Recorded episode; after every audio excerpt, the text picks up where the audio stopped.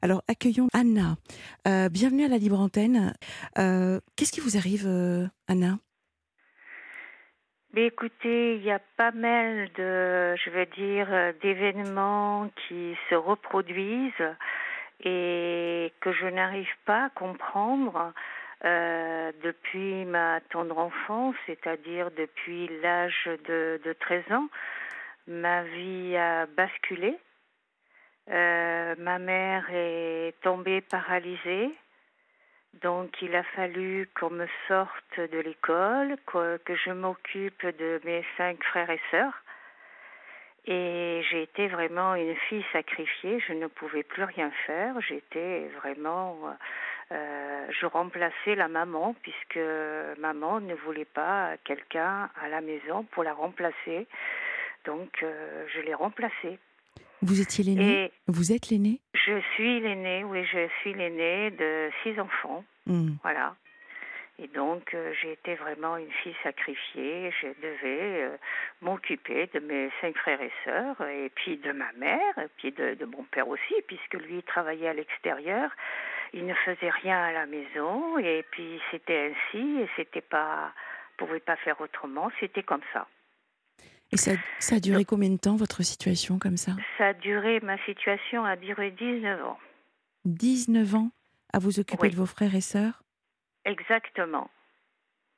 Exactement. Jusqu'au moment où ils euh, étaient majeurs et vaccinés, comme on dit, qui commençaient à fréquenter, et que moi, je me suis dit, maintenant, il va falloir aussi que je fasse ma vie et que je crée ma propre famille. J'avais euh, plus de 30 ans et que j'avais envie, euh, c'était le moment ou jamais. Oui, bien Donc sûr. évidemment, et évidemment, ça ne plaisait pas du tout à mon père que je laisse euh, ma famille et que je parte comme ça. Et voilà, donc euh, c'était très compliqué pour lui. Mais euh, disons, je l'ai fait puisque bon, euh, j'ai rencontré quelqu'un suite à J'allais vous poser, et j'allais vous poser la Oui. question de savoir comment même euh, vous, arriviez quand même à sortir de la maison? Euh, non, je dis, disons que jusque-là, non. Mais après, il a fallu euh, vraiment que je me révolte un peu et que je me dise qu'il fallait que je reprenne des études et que je me suis mise à, à prendre des cours du soir pour faire des prendre des cours d'esthétique et c'est ce que j'ai fait. Donc euh, j'ai été diplômée. euh, Bravo. donc euh, voilà, merci. Ah oui, bravo. N'a pas été facile parce qu'il fallait que je m'occupe en même temps de mes frères et sœurs et de la maison. Vous aviez quel âge, Anna, à ce moment-là? Ben, je devais avoir euh, 20 ans, euh, je sais plus, euh, un peu plus que ça. vous, vous avez Voilà, été. ouais. Ouais. Quel métier vous aviez envie de faire? Qu'est-ce que vous aviez envisagé comme. Oh, j'avais envie d'être infirmière au départ. Mhm. C'était vraiment le plutôt le côté médical qui me plaisait, puisque euh, en quelque sorte j'aimais beaucoup m'o- m'occuper euh, euh, des personnes. C'est pour ça d'ailleurs que en fait j'étais comme une assistante sociale depuis très très très jeune. J'ai tout donné pour mes frères et sœurs et par la suite aussi quand j'ai rencontré mon mari, en fait, ça a continué. Que voilà, il avait besoin de quelqu'un et, et quelque part, ça me plaisait. Au départ, je pensais que c'était quelqu'un de euh, qui était faible, etc., qu'il avait besoin de moi. Et en fait, je me suis rendu compte que je me suis complètement trompée au bout d'une année c'était quelqu'un de tout à fait pervers et qu'il cherchait plutôt une femme euh, soumise et que Mmh. la vie a été a été très très compliquée euh, avec lui quoi. Quand je ne faisais pas ce qu'il voulait, euh, c'était un drame et j'étais euh, quelque part j'étais euh, je veux dire punie c'était le presque le, le mot de ouais, il me parlait plus euh, euh, c'était très très compliqué quoi c'est Vous, vous viviez comme une... J'avais pas, j'avais pas de vie non plus là. Euh, enfin, je n'ai pas eu, je n'ai pas eu d'enfance, je n'ai pas eu d'adolescence, et je n'ai jamais eu de vie de femme aussi accomplie. C'est ma vie est quelque chose de, de c'est un sacrifice ma vie. C'est pour ça que je ne comprends pas arriver à mon âge maintenant. Euh, j'ai 72 ans Mhm. Euh, arrivé euh, en plus avec des problèmes de santé. Euh, je n'ai jamais eu la parole, on va dire, même que ce soit avec mon père qui était rigide. Et, et en me mariant, je pensais que j'étais sauvée, que j'allais créer une famille, que j'allais eh et pouvoir partager, eh faire quelque chose enfin. Je comprends. Mais ce n'est guère le cas. Alors, il y, a une forme de soumission dans, dans, dans votre récit. Euh, la soumission euh, à la demande de votre maman, la soumission auprès de vos... Absolument, absolument. De, de, de, votre père qui...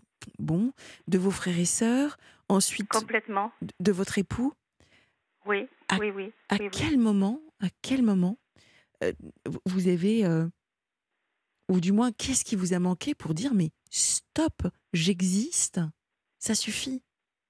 Non, je, n'ai jamais pu, euh, je, n'ai jamais pu le dire parce que euh, je voyais euh, que c'était pas possible, que c'était compliqué, que je ne voyais pas d'issue à ça.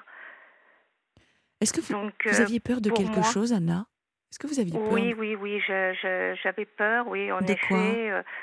j'avais peur de de la vie extérieure, je voulais protéger mes enfants aussi, après par la suite. Puisque ah, vous avez eu des enfants J'ai eu des enfants, oui, puisque je me suis mariée tard. Et, en fait, je, je, me suis mariée parce que je voulais avoir des enfants. C'était pas pour euh, me marier comme ça pour le plaisir de se marier. C'était indispensable pour moi d'avoir des enfants. Est-ce que c'était un mariage d'amour? Euh, on va dire que au, départ, euh, ce garçon, cet homme, euh, était très amoureux de moi. C'est lui qui faisait tout, qui qui voulait même se marier. Ça a été très vite d'ailleurs, parce qu'il était fou amoureux. Ça et, moi, je je veux dire qu'il sa façon d'être, sa sensibilité au départ que je pensais voir, et je me suis laissée entraîner. Euh, je n'avais pas rencontré, je veux dire, de personnes comme ça, euh, dans son originalité. Euh, quelque part, je, je n'ai pas compris. Je, je, je, j'avais par la suite, je ne comprenais pas du tout cette personne et, et je pleurais souvent. Je pleurais souvent sans comprendre ce qui m'arrivait parce que euh, j'étais une personne docile, je faisais toujours ce qu'il fallait. Euh, c'est le moins qu'on voilà, puisse dire. j'essayais. Oui, voilà, exactement. Une forme d'abnégation de vous-même. Euh. Tout à fait, tout à fait. Mm. Je n'existais pas. Et de toute façon, personnellement, si je ne fais pas. Je, je ne sais rien faire pour moi seule. J'ai besoin de faire pour les autres, pour qu'il y ait une preuve, quelque chose que. je ne sais pas comment vous dire mais c'est indispensable pour moi. Ce sentiment de, de, vous sentir utile Voilà, c'est très important pour moi. Et de, y a, je suis aussi dans le partage parce que égoïstement, euh, vivre pour soi, pour moi, c'est de l'égoïsme. Et j'ai besoin de, de, pour que je sois bien, il faut que l'autre soit bien aussi. C'est un partage de bien-être. C'est Bien sûr, comme ça, dans ma conception d'être. Mais quand vous avez quelqu'un qui n'est pas bien avec vous, comment trouvez-vous les ressources pour être néanmoins bien avec l'autre? J'essaie justement parce que j'espère toujours. J'espère toujours qu'il va finir par comprendre, euh, parce qu'il y a des moments, bien sûr, où, ça peut bien se passer aussi. Ouais. C'est pas continuel mais il y a des moments aussi violents que je ne comprends pas. Vous êtes toujours avec lui? Je suis toujours avec lui. Je suis toujours avec lui, mais sans être avec lui, on va dire. C'est-à-dire? euh, Voilà. Et puis bon, ça, il y a eu des choses qui sont arrivées aussi. C'est-à-dire que euh, jour, j'ai voulu faire un devis pour faire une pièce à, mon fils, pour agrandir, pour qu'il ait euh, un coin personnel, pour qu'il puisse vivre enfin correctement. Et, et ça lui a pas plu. Et là, il était comme un fou et il a refusé ce projet et donc il, m'a battu. Et, là, je n'ai, là, c'était, euh, euh, je veux dire, le, la goutte qui a fait déborder le vase. Là, il fallait que je fasse quelque chose. Et qu'avez-vous fait? Eh bien, euh, j'ai appelé la police tout de suite, alors que ah. jamais je l'avais fait.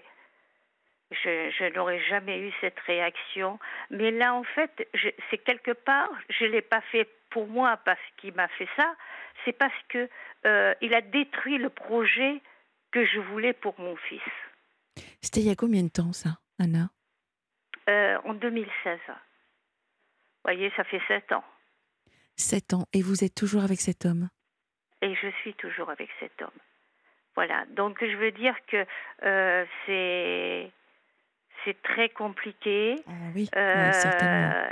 Est-ce qu'il et donc là, j'ai porté plainte, bien entendu, etc. Et donc ça, c'est encore euh, quelque chose pour lui. Oh là là, c'est il a été euh, très mal et agressif, il a été encore pire. Mais du fait que j'avais porté plainte, il, on va dire, il... ça l'a calmé un petit peu quand même oui, voilà, c'est ça. Mais il s'est vengé d'une autre façon. Je rappelle le numéro national, hein, le 3919, hein, pour euh, euh, toute personne victime de, de violences euh, oui, conjugales. Bien sûr, bien sûr. Nous arrivons malheureusement presque à la fin de, notre, notre émission et, vous lancez un sujet qui forcément fait écho chez tout le monde, euh, qui est le, les cas de violences euh, conjugaux. Donc, euh, conjugales, pardon. Ça, une violence C'est surtout parce qu'il s'est vengé en, falsifiant un testament. Et c'est pour ça que j'en viens, parce que là, c'est énorme. Énorme. Anna, moi, ce que je, vous, je vous propose, c'est qu'on continue demain D'accord. Si vous voulez bien. Oui. Ah oui, oui, oui, oui, oui je, je, veux. Je veux savoir ce que vous avez envie de, de, de, devenir. Je veux savoir quelle suite vous voulez donner. Si on peut vous aider vraiment à, à trouver de la sérénité et, et, quelque chose de plus qui, vous ressemble, ce serait formidable. Euh, donc je vous donne rendez-vous à 22h euh, demain. Merci également à Mathieu, merci à Chloé. Euh, vous avez donc rendez-vous tout de suite avec le programme de la nuit, donc demain soir 22h, et je vous souhaite une douce nuit. À demain.